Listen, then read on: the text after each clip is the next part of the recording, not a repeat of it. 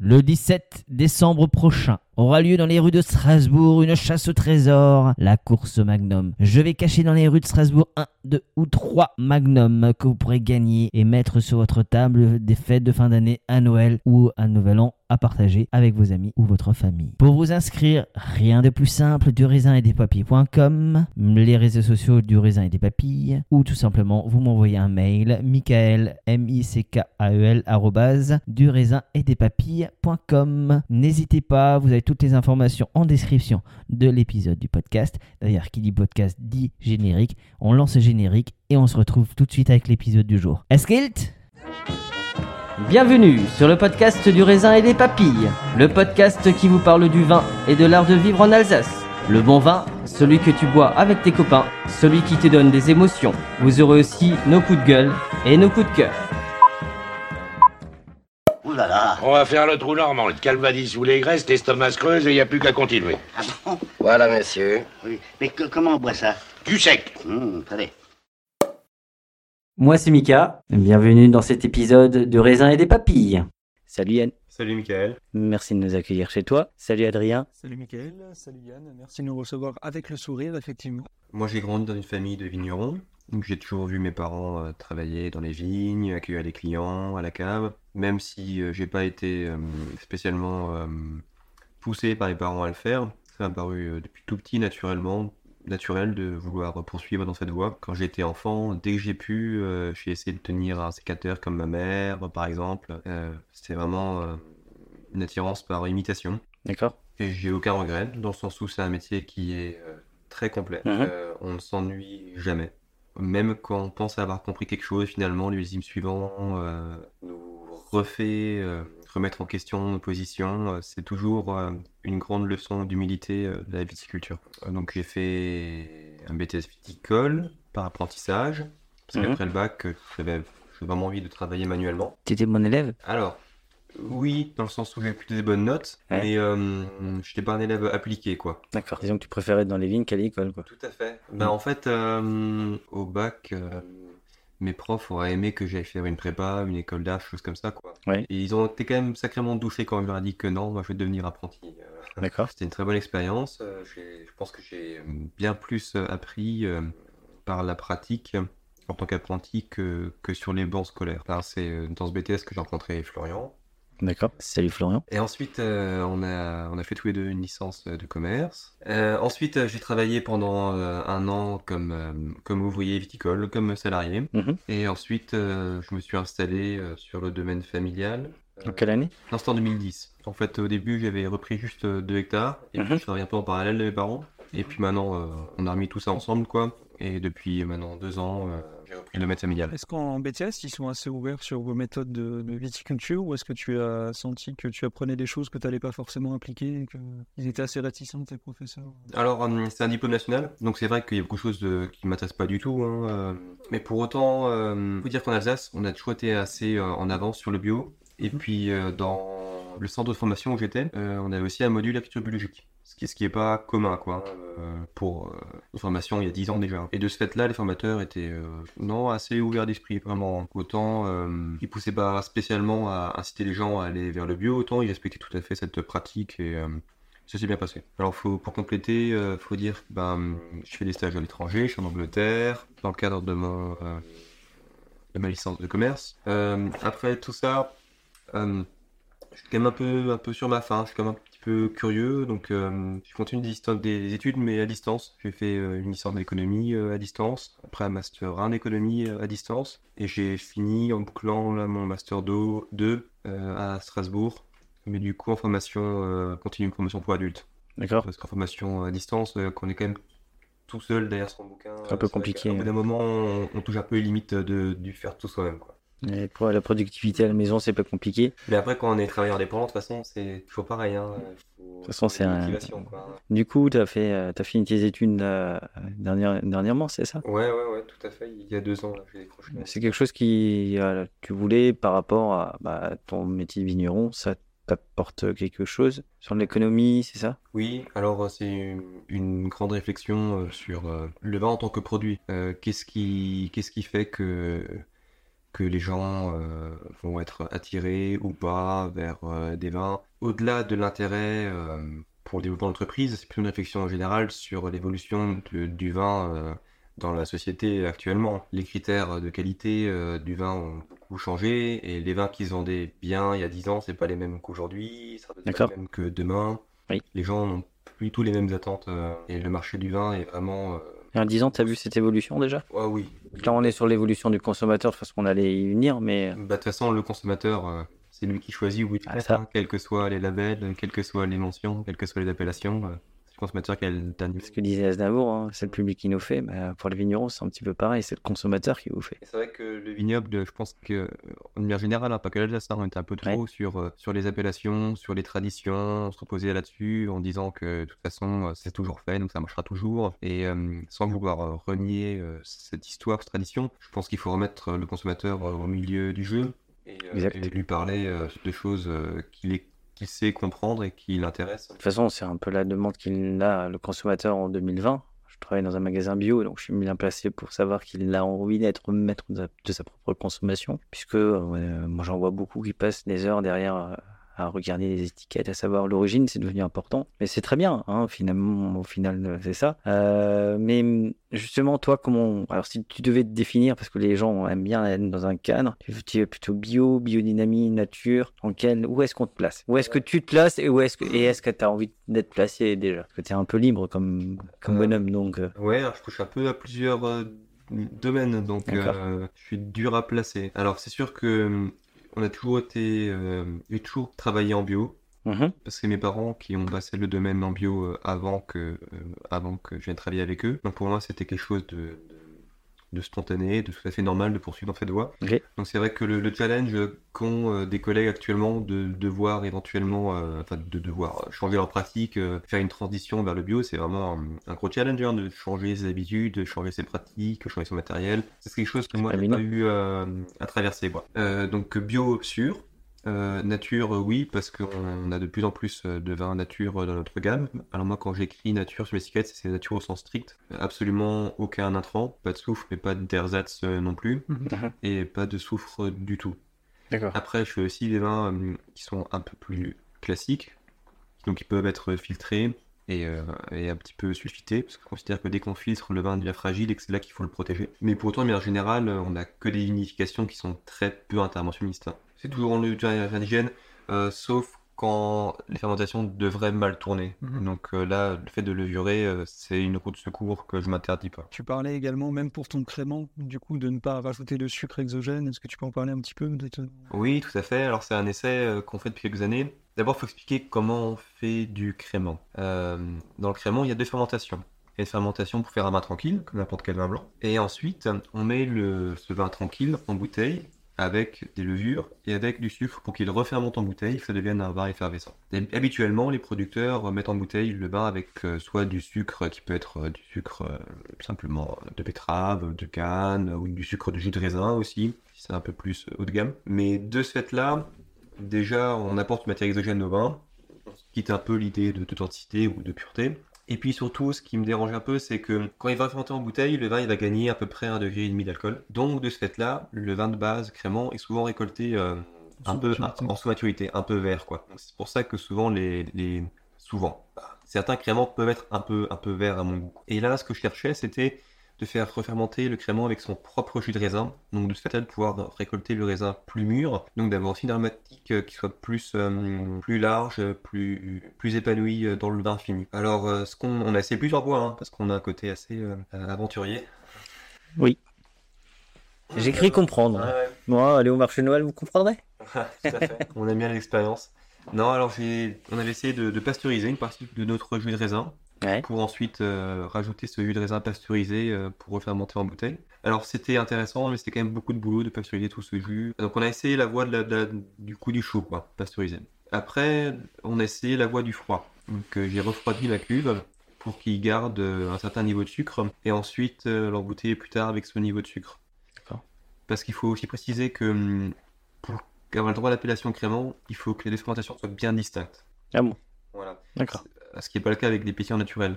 D'accord. c'est beaucoup plus simple. On peut mettre en bouteille alors que c'est en train de fermenter. Mhm. Donc euh, le froid, ça marchait, mais c'était quand même assez gourmand euh, en termes d'énergie de refroidir un, une- un tel volume quoi, pendant un, un- un long terme. Et donc euh, là, j'essaye une troisième voie qui est de garder du jus de raisin sous pression. C'est-à-dire c'est des cuves euh, très épaisses, des cuves pression. Donc le vin, il va fermenter euh, dans ces cuves, mais au bout d'un moment, quand il y a trop de pression, et l'uve n'arrive plus à fermenter, il y a trop de CO2, et donc Mhm. ça bloque le vin de cette manière-là. Et donc je réutiliserai ce, ce- ce jus bloqué par surpression pour faire la prise de mousse. Tu, euh, on a eu la chance tout à l'heure avec toi de faire le tour de tes parcelles et de voir toute la diversité que tu as de sol. euh, Et les moutons. euh, Et les moutons. Et les moutons aussi. Ah. Même, et même de, de, de marquer dans le résidu. Et même marché, oui, bah oui, c'est bien pour la fortune, il paraît. T'inquiète, on a bien marché. hein. Exactement. Tu disais du coup que c'était intéressant d'avoir euh, bah, toute cette diversité, de pouvoir proposer un wrestling sur, sur plein de sols différents. C'est vraiment là le but que tu as de, de mettre ce sol en avant et de pouvoir avoir ce côté un petit peu pédagogique auprès de, tes- de ta clientèle. C'est ce que tu souhaites? Tout à fait. Alors, euh, dans, dans mes études là d'économie, ce que j'ai bien appris, c'est que pour réussir, il faut arriver à se différencier. Donc, tu peux différencier entre Mieux. une cuvée un peu originale, etc. Mais finalement, bah, imaginons, on a parlé avant de, de mon crément qui est original, qui marche très bien. Bah, personne n'empêchera mon voisin de finalement faire le même. Et Exactement. libre, hein, très bien, il n'y a pas de souci. De toute façon, euh, je pense qu'il y a de la place pour tout le monde. Quoi. Alors, si on veut euh, être tranquille, pour, euh, il faut arriver à trouver quelque chose qui nous différencie, mais pour du long terme qui soit inimitable. Et qu'est-ce qu'on a à Andelot qui est absolument inimitable? On a cette diversité de terroirs. C'est pour ça qu'on a trois grands crus à Andelot, mais pas que. Ben, on est un petit village charmant de vallée euh, qui a été fondé euh, par l'abbaye de Saint-Richard dans 880. Donc euh, dès qu'il y a une abbaye, forcément il y a culture de la vigne, forcément il y a aussi des écrits. Sûrement qu'il y avait déjà de la vigne avant, mais il n'y a pas d'écrit. Mais n'empêche que du coup on est sûr que depuis 880, il y a de la vigne qui est cultivée à Andelot. Les amateurs de vin euh, souvent s'extasient, parlent beaucoup de la Bourgogne, comme quoi c'est exceptionnel, la terroir de Bourgogne, sélection par les moines.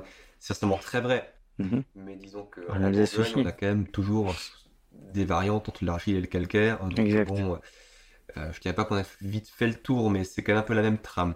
Mhm. Alors que chez nous, en Alsace, on a une diversité euh, De sol. bien plus riche. hein. Terroir, de sol. On a du grès rose, on a du granit, Du schiste. on a du schiste, on a du schiste recueilli par le granit qu'on appelle de la cornéenne, et on a aussi du calcaire, Mm. et tout ça sur le même village. Donc je pense que vraiment Andelot, euh, je pense, je fais tout pour que ça le, devienne, qu'on va devenir euh, une référence des terroirs, dans le sens où, euh, où, à ma connaissance, c'est le seul endroit où on a une telle diversité de sols. Et tout ce qui est bien, c'est que c'est des collines très pures.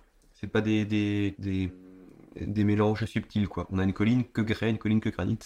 C'est parfait pour vraiment comparer l'influence euh, de cette géologie sur le goût des vins. Pour revenir par rapport à la Bourgogne, donc chez nous aussi, euh, on a aussi des abbayes, donc ça fait aussi depuis 1200 ans. Ah oui, c'est une terre, euh, c'est- Des terroirs d'Andelot ont été sélectionnés, classés, nommés. L'Alsace, c'était un- une région assez pieuse à l'époque. Ah oui, oui, pendant très longtemps. Du coup, pourquoi est-ce que tu as des moutons, Yann? Alors euh, là, il faut un peu parler de l'histoire du domaine. Alors, on n'est pas un domaine euh, de père en fils depuis X générations, comme c'est souvent le cas en Alsace. On est relativement jeune, dans le sens où euh, les vignes, elles viennent plutôt de ma grand-mère, mais c'est mon, mon grand-père qui... euh, enfin, à l'époque, tout le monde avait un peu des vignes pour sa consommation personnelle. Mhm. Chacun vivait un peu en polyculture élevage. euh. Mais c'est mon grand-père qui a commencé à vouloir vinifier et puis vendre un peu en brague, un peu, un peu en bouteille. On est en quelle année là, à peu près Non? Oh, dans les années euh, 60. hein. 60 d'accord. Il faut dire que mon grand-père, il faisait ça à côté. Son métier, c'était cordonnier. D'accord. Donc, il était cordonnier plus actif. Et euh, il était vraiment passionné par euh, la viticulture, même la culture en général. Quoi. Et euh, donc, il y a ce petit embryon, euh, à peu près d'un hectare et demi. Et c'est à partir de là que mes parents se sont installés en 79. D'abord mon Mhm. père, puis après même ma mère l'a rejoint. Donc il a commencé à partir de ce tout petit bout, et puis c'est lui qui a vraiment monté, enfin lui c'est eux, hein, qui a vraiment monté le domaine en génération actuellement. euh, on a 10 hectares. Ok. C'est vraiment une, une belle progression. Donc euh, ils ont travaillé 30 ans sur le, sur le domaine et toi tu as repris en 2010. C'est ça. Et encore j'ai repris, mais euh, pour autant on travaille toujours ensemble. D'accord. Ok. Et euh, ils ont pu le faire. Déjà parce qu'à l'époque, euh, je vais dire, c'était la belle époque, dans le sens où ils sont allés voir la banque en disant voilà, on a été à vie pour acheter vignes, euh, pas de souci, la banque leur a prêté quoi. Aujourd'hui, c'est plus, plus du tout. hein. Je crois que c'est pas possible. Mais aussi, Parce qu'ils ont pu s'agrandir tellement parce que, alors nous, il y avait beaucoup de terres à l'abandon. D'accord. Euh, déjà par rapport aux affres de la guerre, avant ça du phylloxéra, comme beaucoup dans la région. Quoi. Mais chez nous particulièrement plus parce que c'était les années 60-70, c'était l'époque euh, du productivisme, de Ouais. Ouais. Donc les vignes qui étaient convoitées, c'était les vignes faciles à mécaniser, les vignes Mhm. relativement plates. Et donc euh, tous ces coteaux très raides, très pierreux, qui on n'avait pas d'accès, personne n'en voulait quoi. Donc euh, mes parents ont pu en acheter beaucoup euh, à des prix très raisonnables. Et donc les vignes que l'on a actuellement, euh, les trois quarts des vignes qu'on a actuellement, c'est des vignes que mes parents ont plantées. Donc c'est des vignes, un vignoble assez jeune qu'on a quoi, relativement jeune. 30 ans, c'est jeune, ouais. Alors, c'est paradoxal parce que ces vignes qui, il y a 30 ans, ne valaient pas grand-chose et que personne ne voulait, bah, aujourd'hui, je pense que c'est mes meilleurs terroirs, quoi. C'est vraiment mes plus beaux coteaux, euh, euh, mes sols les plus rocailleux. euh, donc, je suis vraiment très content de cette historique. C'est vrai qu'il y a beaucoup de domaines où souvent, quand il y a une transmission familiale, ils commencent par faire une cuvée. Ouais. Et là, Ah c'était ouais, pas le cas. J'ai commencé à suivre un peu, à, à tout faire. Alors, à tout faire, mais un peu dans la poursuite de ce que faisaient mes parents, quoi. Euh, après, ce qui m'a vraiment différencié, c'est quand je commençais à faire des, des. Déjà, c'est un raisin qui est, euh, qui est bio. Et euh, ensuite, c'est euh, pas- d'intrants. Déjà, il y avait une certaine curiosité. Euh, il y avait euh, un peu un goût par rapport à ce qu'on a découvert euh, dans des sorties, dans des échanges. Et puis, euh, avant que moi je fasse les vins nature un peu dans, mon style, donc des vins comme ça que en bouteille trouble avec les fines, hein, euh, mes parents avaient déjà fait euh, quelques vins euh, sans soufre. Ça c'était venu avec euh, l'obligation légale euh, d'apposer la mention contient sulfite. Il me semble dans les années 2000, je ne sais plus précisément quelle année quoi, hein, peut-être 2004 par là quoi. Et donc du coup, euh, il y a des clients qui venaient après qui disaient ah mais tiens maintenant c'est écrit contient sulfite avant c'était pas maintenant vous en rajoutez comment ça se fait vous en mettez pas et donc là il a fallu expliquer aux gens bah tiens euh, le sulfite, ça sert d'antioxydant, euh, ça a toujours été utilisé, c'est pas forcément dangereux, tout est une question de dosage, mais quand même, euh, par esprit pédagogique et par curiosité, euh, mon père a voulu faire euh, une cuvée sans soufre, un peu pour pouvoir euh, montrer aux gens la différence, quoi. C'est pas forcément pour mettre en, en valeur euh, l'idée de faire des vins sans soufre, mais vraiment une cuvée pédagogique, quoi. Donc c'est comme ça qu'on a commencé à faire des vins euh, sans soufre, et, euh, et après à améliorer doucement le process. Parce que ceux qui en faisaient, en, en faisaient déjà en Alsace, comme Daïs, comme euh, Frick, euh, au certains, Mhm. on les a traités de fous. Ah oui, début. bah, Qui aujourd'hui sont des génies, hein, on va quand même se raconter. Voilà. Non, mais c'est sûr que euh, je pense que, que nous aussi on a été vus un peu comme des fous, surtout euh, par rapport au fait d'avoir des vignes enherbées, d'avoir euh, des tailles originales, d'avoir les moutons, d'avoir des vins rouges, etc. Mais, euh, mais après, ça s'est quand même bien passé, hein, il n'y a pas eu de, de, de soucis. euh. Mais alors, hum, on parlait avant euh, de l'évolution du marché, que de moins en moins de gens qui boivent du vin, mais par contre, il y a plus de gens qui boivent de la bière. Notamment de la bière artisanale, qui est vraiment un boom des petites microbrasseries. Et toutes les microbrasseries, ils, font, ils vendent tous des bières euh, troubles, ça pose aucun souci. Et donc, euh, clairement, ces néo-consommateurs qu'on va essayer de re- faire revenir vers le vin, ben, pour eux, ça pose pas de problème euh, d'avoir euh, des vins troubles, hein, d'avoir des vins euh, avec l'IFIM. Et par rapport à la critique sur l'appellation nature, moi j'ai bien aimé aussi dans le monde anglophone l'appellation de, de raw wine, Oui. les, les vins crus. C'est vrai que quand on commande un plat, on sait bien que le plat cru il est pas assaisonné. Donc je trouve aussi c'est pas mal dans l'idée du vin cru, mais euh, aussi par rapport au fromage. Hein. Donc euh, pareil, pour des fromages au lait cru ou au lait euh, pasteurisé, c'est un peu la même idée quoi. Mais c'est vrai qu'en français, ce sera pas possible parce que le terme de cru est déjà utilisé en tant que partie passée du verbe croître, là où la vigne a cru. Donc euh, du coup les terroirs, le grand cru. Mhm. Donc euh, malheureusement, ce n'est pas possible. Donc euh, c'est vrai qu'au final, pour l'instant, on ne pas ce qui perd de mieux que de nature quoi. Même si j'ai aussi des, des collègues qui auront plutôt l'idée de vin libre. D'un vivant, on entend Vin vivant aussi, oui. Mais l'idée de vin d'auteur, ça, ça me parle bien. Mm. D'avoir une créativité et puis d'avoir un objectif quand, quand, quand on cultive la vigne, quand on fait le vin, et pas simplement suivre une recette d'une appellation ou d'un œnologue ou autre. hein, parce que finalement, euh, à ce moment-là, autant ne pas mettre son nom vu que c'est un œnologue. Du coup, là, on est sur le, sur un- le, le Riesling. Alors, parle-nous un peu de cette cuvée. Alors, c'est un Riesling Grand Cru Castelberg 2017. Le Grand Cru Castelberg, c'est la colline centrale euh, dans l'eau, une colline abrupte qui coupe presque le village euh, en deux. C'est- petit, ça fait 6 hectares, et euh, il y a une géologie unique. Une pierre très sombre. C'est du schiste, mais qui a été recuit par le granit tout proche. Donc ce schiste recuit, les géologues appellent ça de la cornéenne. C'est dur comme de la corne. Donc en géologie, on dit que le schiste c'est une roche sédimentaire, ça déposé euh, au fond d'un océan. Le granit c'est une roche euh, volcanique, c'est une boule de lave qui montait tout doucement. Et donc en montant, elle a poussé, recuit le schiste en place. Donc cette bordure, ça a fait cette cornéenne. Et donc ce schiste qui a été retransformé, on appelle ça un métamorphisme. Donc c'est une roche métamorphique. On retrouve un peu euh, les caractéristiques de schiste, le côté euh, minéral très tendu, avec un petit peu des notes tanniques, un peu, un peu poivre blanc.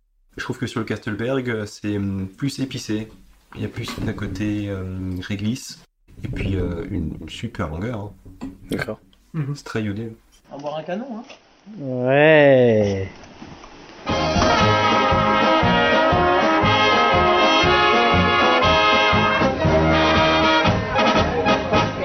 Time, les bateaux, time. Askill N'oubliez pas de partager et de liker cet épisode. Nous serons diffusés sur Spotify, Deezer, SoundCloud, YouTube. Si vous avez iTunes, mettez 5 étoiles et un commentaire. Enfin, le vin reste de l'alcool. Buvez modérément, partagez ce breuvage entre vous, mais surtout, ne mettez pas votre vie en danger.